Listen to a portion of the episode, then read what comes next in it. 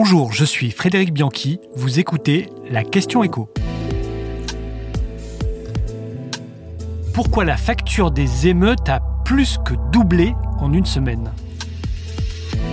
Le bilan matériel des émeutes ne cesse de s'alourdir. Selon la Fédération des assureurs, la facture s'élève désormais à 650 millions d'euros contre 280 millions encore la semaine dernière.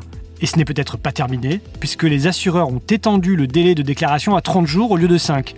Et ça ne prend pas en compte non plus la perte d'exploitation et l'ensemble des coûts engagés par les professionnels sinistrés.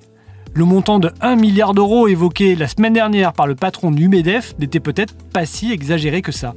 Alors dans le détail, ce sont 11 300 déclarations de sinistres qui ont été reçues par les assureurs. Il s'agit de plus de 7000 véhicules et surtout 3900 biens professionnels et biens de collectivités locales, c'est-à-dire les milliers de commerces et d'équipements publics qui ont été endommagés.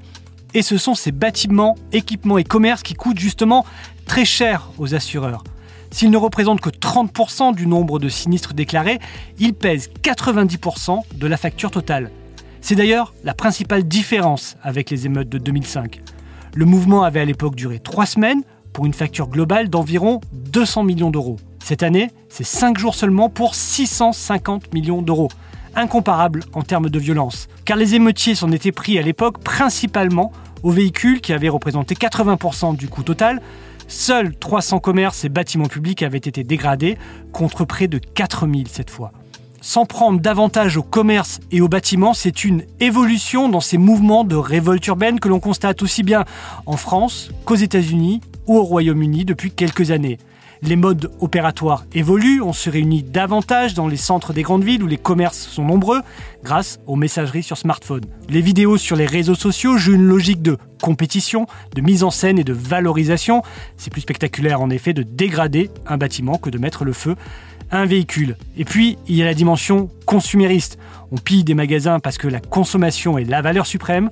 On pille pour garder, pour avoir, mais aussi pour revendre. On a constaté une recrudescence de vente de baskets ou de smartphones neufs avec étiquette sur des sites comme Le Bon Coin ou Vinted. Il y a donc un changement dans la nature de ce type de mouvement. Moins de révolte, plus de pillage, et ça, c'est plus coûteux pour la société. Vous venez d'écouter la Question Écho, le podcast quotidien pour répondre à toutes les questions que vous vous posez sur l'actualité économique. Abonnez-vous sur votre plateforme préférée pour ne rien manquer et pourquoi pas nous laisser une note ou un commentaire. À bientôt.